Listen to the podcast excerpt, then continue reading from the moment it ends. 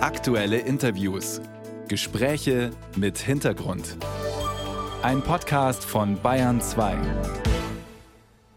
Hubert Aiwanger bleibt. Das hat Ministerpräsident Markus Söder gestern nach einem, wie er sagte, schwierigen Abwägungsprozess klargestellt.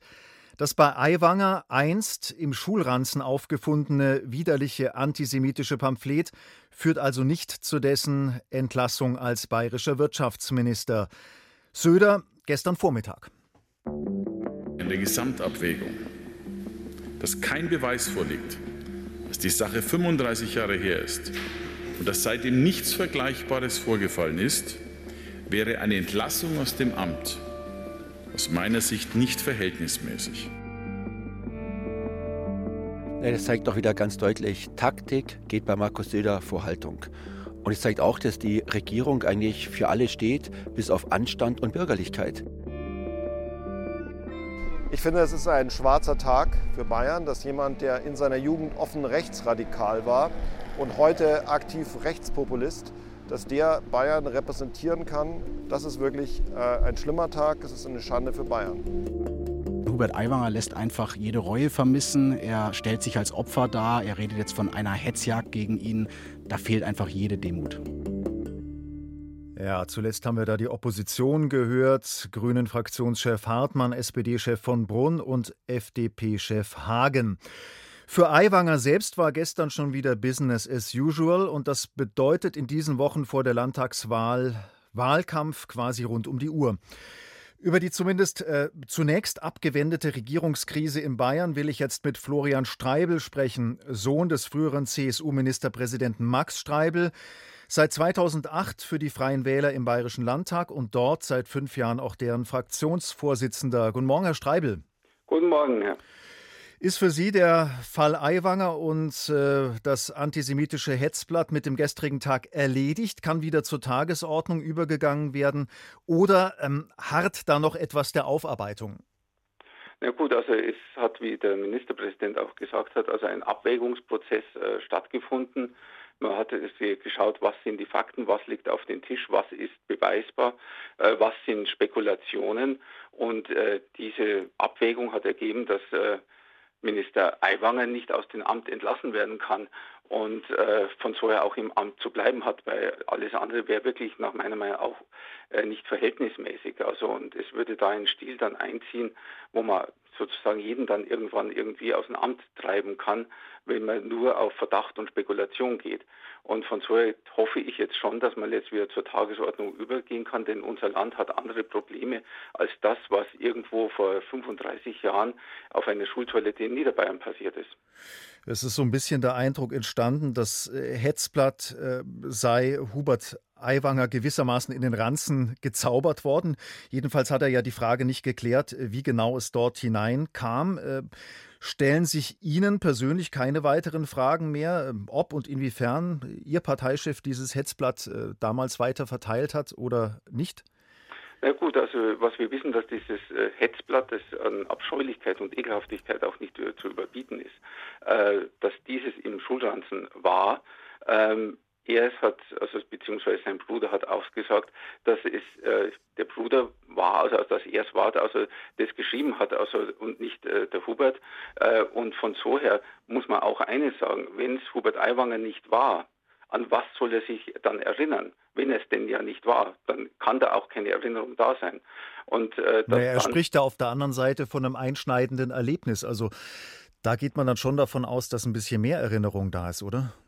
Na gut, einschneidendes Erlebnis, wenn äh, bei Ihnen also im Schulranzen sowas, äh, so ein Pamphlet gefunden äh, wird äh, und äh, Sie dann also ins Direktorat zitiert werden und Ihnen mit der Polizei gedroht wird, dann das Ganze aber ab, abgetan wird letztlich, was auch seltsam ist, mit einem Referat, äh, dann ist das natürlich ein einschneidendes Erlebnis, hat aber jetzt mal mit dem Flugblatt und dem Inhalt mal da nichts zu tun.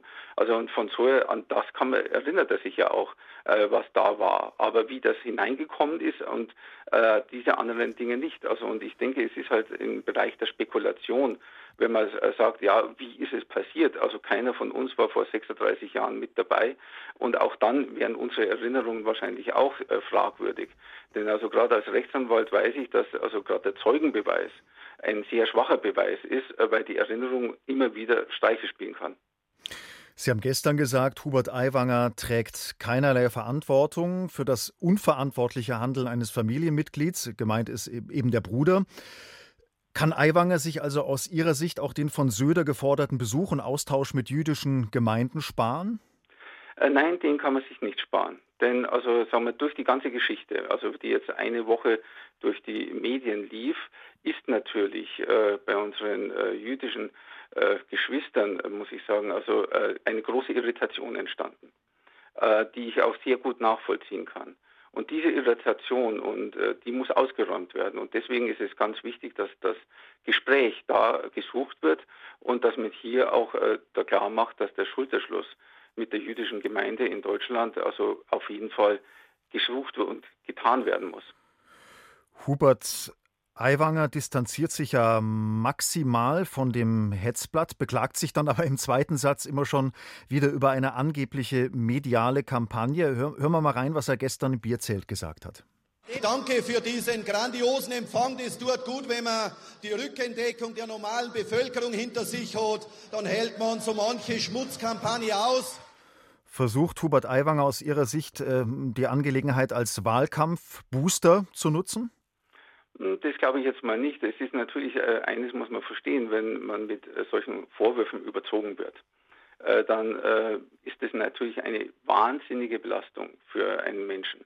Und ich kenne es aus eigenen familiären äh, Erfahrungen und ähm, das dann auszuhalten. Und äh, da muss man sich dann natürlich auch ein Ventil schaffen.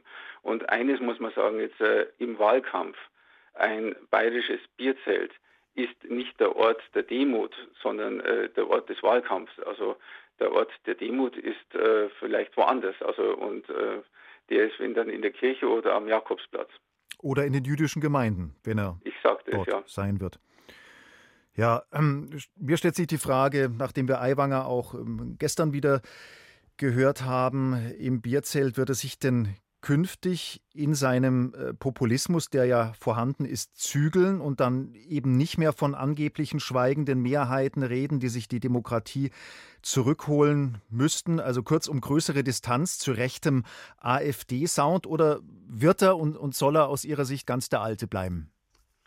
Naja, ich denke, in einer gewissen Weise wird er der Alte bleiben, aber natürlich äh, das, was wichtig ist und äh, was ich auch, äh, sagen wir, auch für meine Fraktion jetzt sagen kann, dass wir immer die Distanz äh, zu rechts äh, wahren und auch äh, im Bayerischen Landtag so einige Schlachten mit der AfD ausgetragen haben.